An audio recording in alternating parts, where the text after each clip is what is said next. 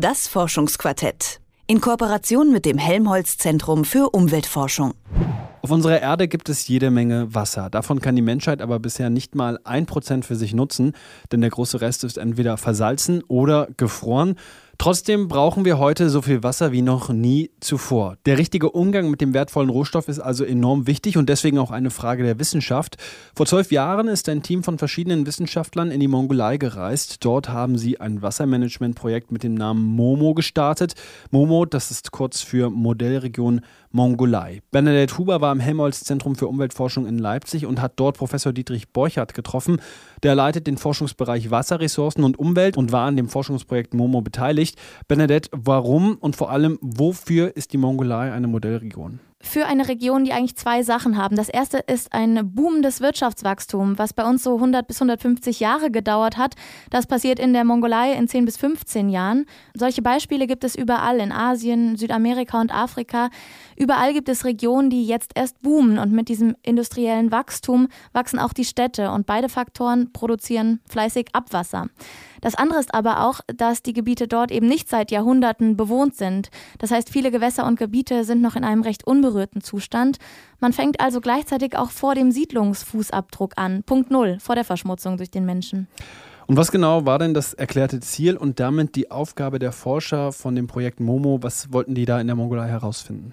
Das Ziel, das war eigentlich erstmal ein funktionierendes Wassermanagement in einer Region wie eben der Mongolei auf die Füße zu stellen. Und da gilt es dann vor allem erstmal, alle Interessen, die am Wassermanagement zerren, auch irgendwie unter einen Hut zu bringen. Eine riesige koordinative Aufgabe. 30 Forschungsinstitute, Behörden und Unternehmen auch an einen Tisch zu bringen. Und diese Aufgabe, die ist schrittweise angegangen worden. Vor zwölf Jahren ist das Projekt gestartet, wie wir eben gesagt haben, 2006 also. Was kam da als erstes? Was war an erster Stelle? Am Anfang war eigentlich die Situation so, dass man gar nichts wusste. Das heißt, äh, über so ziemlich alles, was die Forscher eigentlich wissen müssen. Und damit war dann auch der erste Schritt klar, wie mir Professor Borchardt erklärt hat.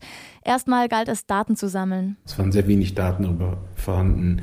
Ähm, wie viel Wasser gibt es eigentlich? Mit welcher Rate erneuert sich das Wasser? Wie viel Wasser fließt denn wohin? Welche Qualität hat es? bis hin zu der Frage, dass nicht mal alle Lebewesen bekannt waren, die dort im Wasser vorkommen. Mit anderen Worten, es war wirkliche Grundlagenarbeit zu leisten. Ja, und genau das haben die Forscher dann auch gemacht.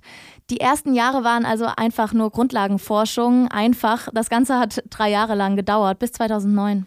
Was kam denn äh, nach der Grundlagenforschung? Wie sahen die nächsten Schritte aus? Da ging es dann mit dem eigentlichen Management los und vorstellen kann man sich darunter Folgendes. Äh, zu verstehen, wo gibt es Probleme? Wer ist dafür verantwortlich? Und welche Maßnahmen stehen zur Verfügung, um dieses Problem äh, letztlich zu adressieren? Und äh, das hat dann in die nächsten Projektphasen geführt, in denen dann pilothaft ähm, solche Managementkonzepte erarbeitet worden sind, die dann aber auch umgesetzt worden sind äh, im Bereich Trinkwasser, im Bereich Abwasser, aber auch im Bereich äh, Landnutzung. Und das waren dann der dornige zweite und dritte Teil des Projektes. Das heißt, es gibt jetzt erste Konzepte, es gibt die Daten und neue Techniken. Was hat sich sonst noch durch den Besuch der Forscher geändert? Ja, neben den neuen Wassermanagement-Lösungen ist ein Mehrwert für die Mongolei ganz sicherlich, ähm, dass die Forscher des Momo-Projekts fortlaufend wissenschaftliche Kräfte vor Ort auch ausgebildet haben. Und auch während der Projektlaufzeit, die ja so lang war, ist es immerhin gelungen, ähm, viele Fachleute auszubilden, die heute an Schlüsselstellen auch in der mongolischen Verwaltung sitzen. Es sind ja vor allen Dingen die Menschen mit ihrem Wissen und ihren Netzwerken, die dann für eine tatsächliche Verbreitung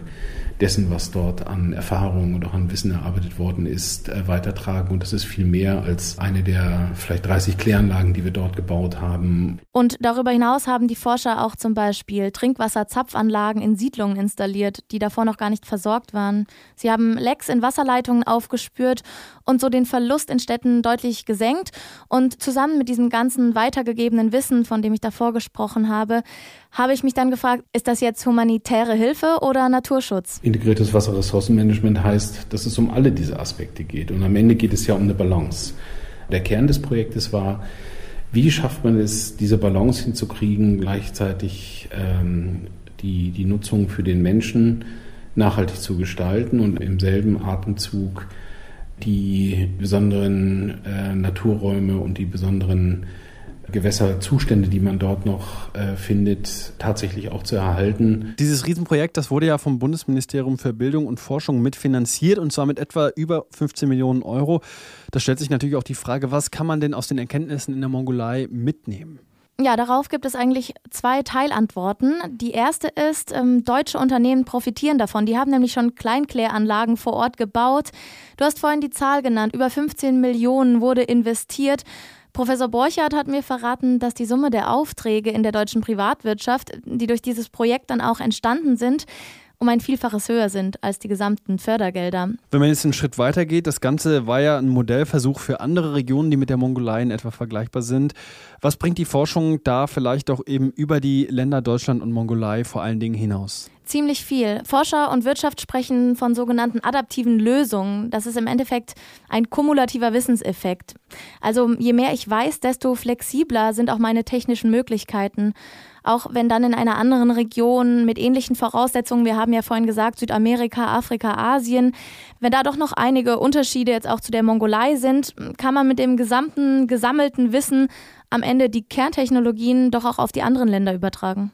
Das Momo-Projekt in der Mongolei ist Ende letzten Jahres vorerst zu Ende gegangen. Allerdings, wir haben es eben gehört, sollen vor Ort die neuen ausgebildeten Wissenschaftler das Projekt weiter betreuen. Meine Kollegin Bernadette Huber hat über das integrierte Wassermanagement in der Mongolei recherchiert.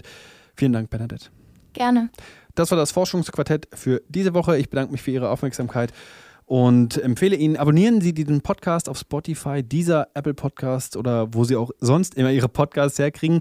Und ansonsten hören wir uns in der nächsten Woche, wenn es heißt Wissenschaft auf Detektor FM. Ich sage vielen Dank und bis dahin. Das Forschungsquartett in Kooperation mit dem Helmholtz Zentrum für Umweltforschung.